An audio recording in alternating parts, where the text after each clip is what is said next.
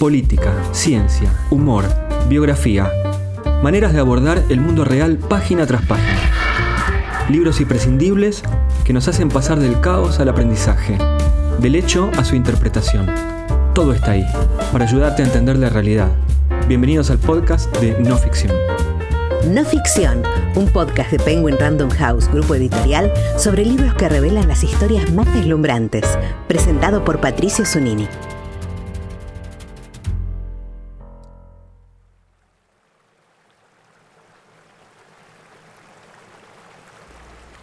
Estaba concentrado leyendo el diario mientras escuchaba a la gente en el río, un cuarteto a lo lejos, a unas chicas hablar sobre lo que habían hecho la noche anterior y una familia discutir sobre el partido del fin de semana.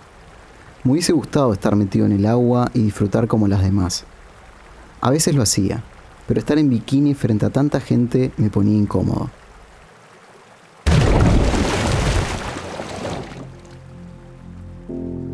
Quien lee es Oliver Nash, autor del libro autobiográfico Siempre estuve ahí.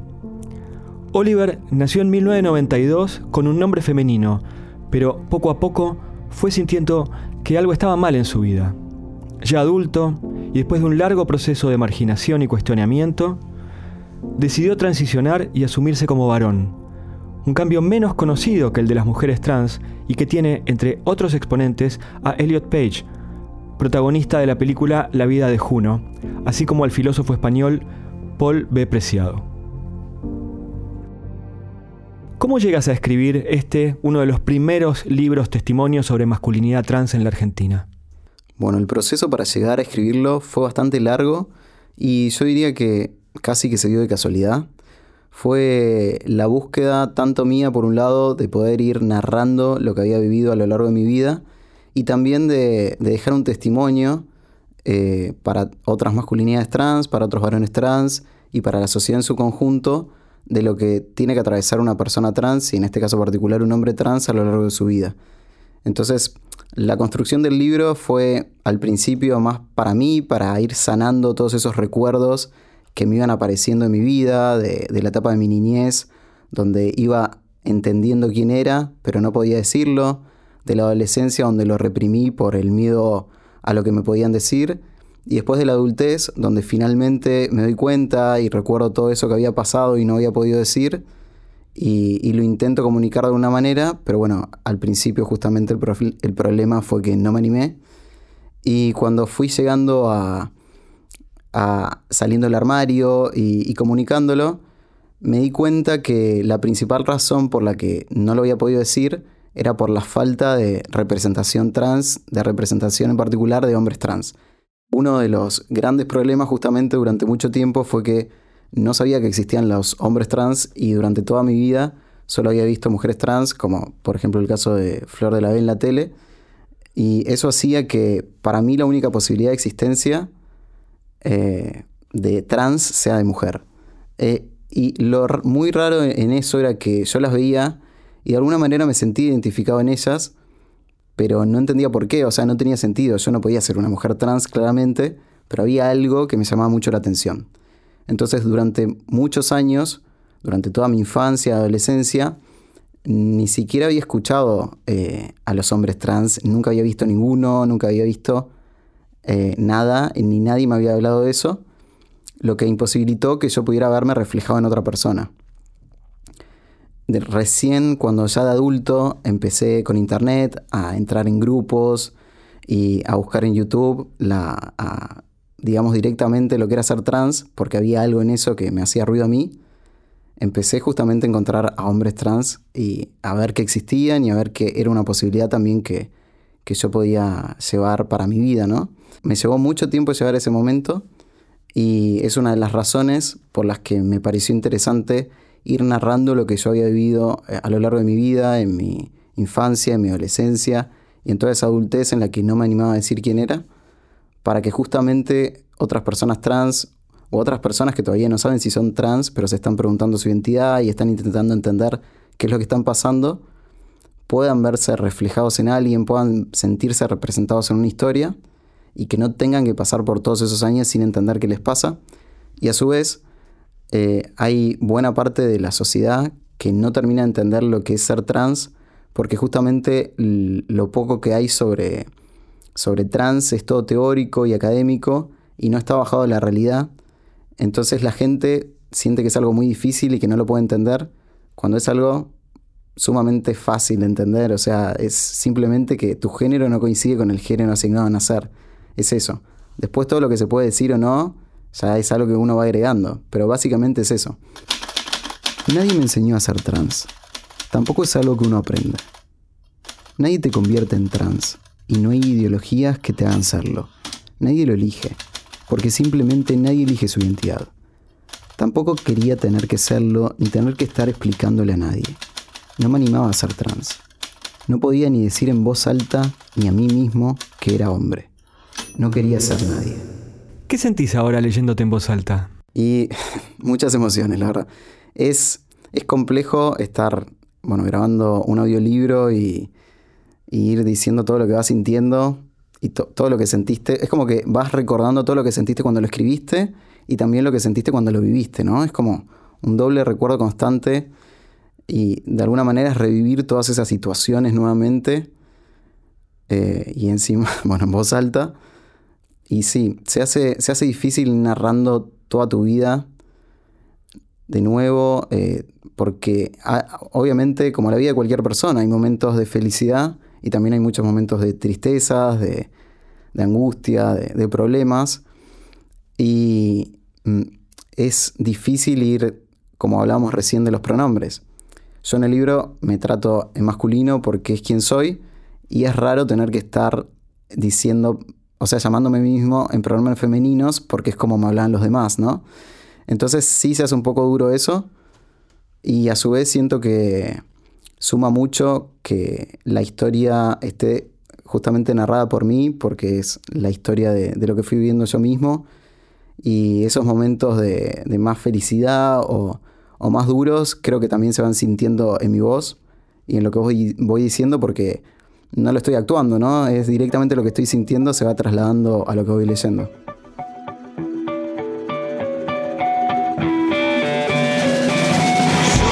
soy Juan, el último aparecido. Soy el hijo de la sangre. Por el momento, la historia de tu despertar trans se asemeja mucho a la de los nietos recuperados. La duda inicial, el conflicto de la identidad, el nombre, el miedo, el rechazo del afuera. ¿Esta idea que nosotros tenemos, que vemos, es, la misma que encontraste vos? ¿Notás el parecido? Bueno, yo siento que claramente la historia que, viven ellos es diferente y, muy dura en otros aspectos porque hay, nada, no les permitieron tener su identidad por otras cuestiones mucho más violentas y, duras, ¿no? Como fue la, dictadura y, y, los desaparecidos.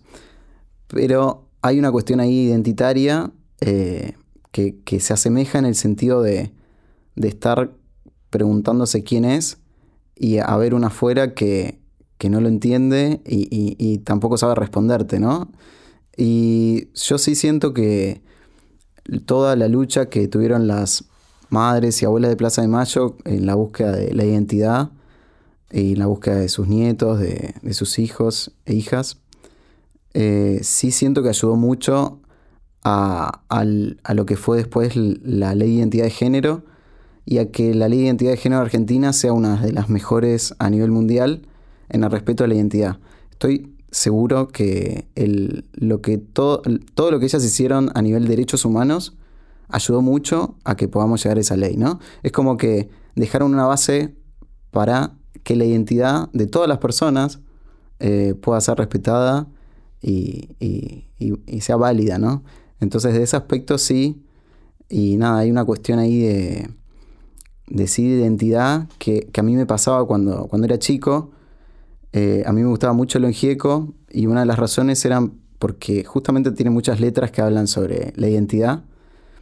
Y yo claramente soy más chico, nací en 1992 y no tenía sentido que me sintiera identificado con eso. Pero había algo ahí en el tema identitario que, que por alguna razón me llamaba mucho la atención y nada, en ese momento ni siquiera lo, lo, pensé o, ni siquiera entendía por qué. Pero ahora más de grande entiendo que, claro, eh, había una búsqueda mía que por supuesto no es la misma ni, ni se asemeja porque la de ellos lleva otro trasfondo totalmente diferente, pero que sí está en la búsqueda de ese quién soy de verdad. A partir de esta respuesta, dos preguntas para hacerte.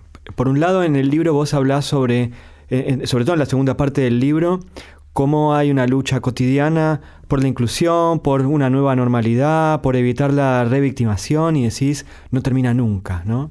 Entonces aquí la doble pregunta. Por un lado, ¿qué aliados institucionales encontraste? Y por otro lado, si hubo foros o grupos virtuales que te ayudaron en los momentos más complejos de la transición. A nivel institucional no encontré muchos aliados, la verdad. Yo diría que casi ninguno. Em, es. Yo siento que a veces la gente quizá cree que cuando uno cambia el documento, vas a hacer el trámite de cambio y listo, ya está, tenés tu documento. Pero en realidad ese es el primer trámite de trámites infinitos. O sea, cambias el documento y después tenés que ir a cambiar en cada lugar donde vos hayas pasado alguna vez en tu vida. Tenés que ir a cambiar, no sé, en la FIP, en el banco, en la licencia de conducir. Lo que sea que se te ocurra, tenés que ir a cambiar ahí tu nombre también porque si no te van a seguir tratando con ese nombre. El punto es que no es tan fácil como decir, hola, vengo a cambiar el nombre, porque en todos los lugares te dan 500.000 vueltas. Entonces sí se hace eterno y muchas veces se hace muy desgastante porque el otro lado no tiene ni idea de qué le estás hablando. Em, en los únicos lugares que fui encontrando un poco de contención fue en lugares específicamente que, estaban orientados a temas LGBT. Eh, algunos, no lo sé, en la Defensoría LGBT o, mismo por eso también me terminé, terminé entrando en Abosex, que son abogados por los derechos sexuales, porque justamente eh, sentí una necesidad de que hubiera alguien acompañando a, la gente que va haciendo esos trámites que la mayor parte de la, sociedad no tiene ni idea de lo que conllevan, no solo de tiempo, sino emocionalmente, porque es como estar peleando contra un gigante burocrático y que nunca acaba, ¿no? Em, y otro lugar donde uno encuentra mucha contención, por supuesto, es en grupos de, otras personas trans.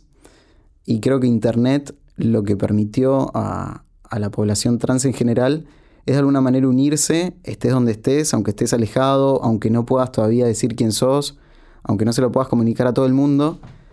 Eh, Internet es como ese espacio en el, en el que mucha gente empieza a ser quien es antes de serlo en la calle, ¿no? Entonces, por lo menos también lo fue para mí, donde empecé a decir que era Oliver, donde empecé a ver si los pronombres masculinos realmente eran algo para mí, donde empecé a conocerme. Eh, entonces ahí empezás a conocer otras personas trans, otras realidades eh, y otra gente que, está viviendo algo que vos sentís que también quieres vivir, ¿no? Y ahí empezás a encontrar esa representación que en el afuera muchas veces no ves. En el libro vos contás de, ciertos nombres masculinos que aparecen con frecuencia. Lucas o Luca, Nicolás, Benjamín, Dante. También están nombres en inglés como Elliot, Noah, Aaron, Max por supuesto, Oliver. La pregunta de nuevo es doble. Por un lado, ¿qué tiene que tener un nombre para funcionar? Y luego, ¿por qué Oliver? Es una pregunta bastante interesante porque creo que lo más difícil es ponerte tu propio nombre. Muchas veces vos le preguntás a la gente, ¿te gusta tu nombre? Y la gente quizás se queda pensando y dice, no. Entonces, el nombre siendo algo primordial para la vida de uno. ¿Por qué estás llevando un nombre que no te gusta, no? Es por la misma costumbre. Y es algo que puedes cambiar. Bueno, cuando sos trans, la mayor parte de las veces no te queda otra opción que cambiarlo. Y a veces no es porque no te guste tu nombre anterior, o sea, el nombre que te pusieron de nacimiento, sino porque usando el nombre de nacimiento nadie te respeta. Entonces no te queda otra opción que buscar un nombre que sea o femenino o neutro o masculino, dependiendo cómo querés que el afuera te termine tratando. Eh, todos esos nombres que vos vas nombrando de, hombres trans en general, Em, hay, algo muy particular que pasa dentro, yo diría más que nada en los hombres trans, porque creo que en las mujeres trans no pasa tanto, que es que los nombres se van repitiendo. Y lo que fui notando es que hay tan, tan, digamos, a nivel de la sociedad y a nivel global, hay tan poca representación de masculinidades trans en los medios, en el cine, en las series o en cualquier lugar de la sociedad, que uno busca representación donde haya. Entonces empezás a copiar el nombre de esa persona donde vos te sentiste identificado antes. Entonces de alguna manera empiezan a reproducirse los mismos nombres dentro de la misma comunidad porque es un nombre eh, donde vos sentiste que había algo que reflejaba y que te ayudó a entender quién eras, ¿no? Y así es como se van compartiendo los nombres y van siendo todo el tiempo los mismos. Algunos se sale de eso siempre, pero la mayoría sí los va repitiendo. Y es como si fuera una identidad eh, colectiva, de alguna manera, eh, el tema del nombre. Y bueno, en el caso de Elliot Page, no es casual que se llame Elliot, o sea, Elliot es uno como de los nombres más comunes dentro de lo que es la, comunidad de, hombres trans o masculinidades trans, y pasa lo mismo. Eh, ah, y no es que uno lo haga a propósito, es como el lugar donde vos te sentiste representado primero y justo, no sé, esa persona se llamaba Alex y decís, wow, hay algo ahí que también me puede representar a mí, y quizás agarrás y te llamás igual. Y pasa lo mismo. Y en el caso de Oliver, eh, yo no lo hice, no lo hice conscientemente pensando, uy, ahí, ahí hay un Oliver que me representa a mí. Pero claramente es uno de los nombres más comunes dentro de la comunidad, así que hubo algo ahí también que yo terminé reproduciendo sin siquiera darme cuenta. Eh, y nada, lo elegí porque es un nombre que siento que, tenía lo, ideal para mí, eh, que es eh, masculino como me gusta y que, que me representa. Y para llegar a ese nombre yo fui probando muchos, obviamente, o sea, me leí miles de nombres, me hice hasta planillas de Excel para, intentar cuál era, porque yo decía, ¿cómo hago para elegir mi nombre si nadie me lo dice, ¿no? ¿Cómo sé que ese nombre me gusta si nadie lo usa conmigo? Entonces nada, iba probando, me, paraba enfrente del espejo y iba diciendo nombres, nombres, nombres, a ver cuál me pegaba con mi cara. Y fue muy difícil, tardé un montón. Y pasó que cuando dije Oliver, se me, o sea, me vi en el espejo, dije Oliver y me salió una sonrisa. Entonces digo, el nombre que me hace sonreír tiene que ser el mío, ¿no? Y nada, así fue que lo empecé a usar.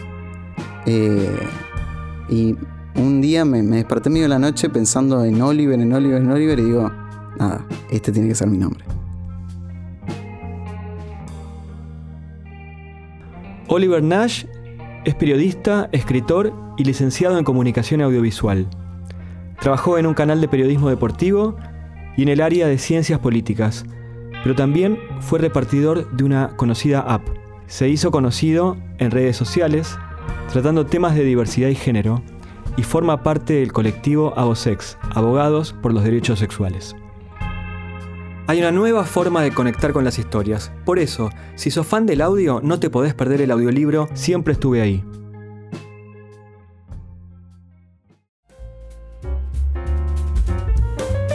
No Ficción es un podcast de libros de Penguin Random House, grupo editorial, presentado por Patricio Sonini.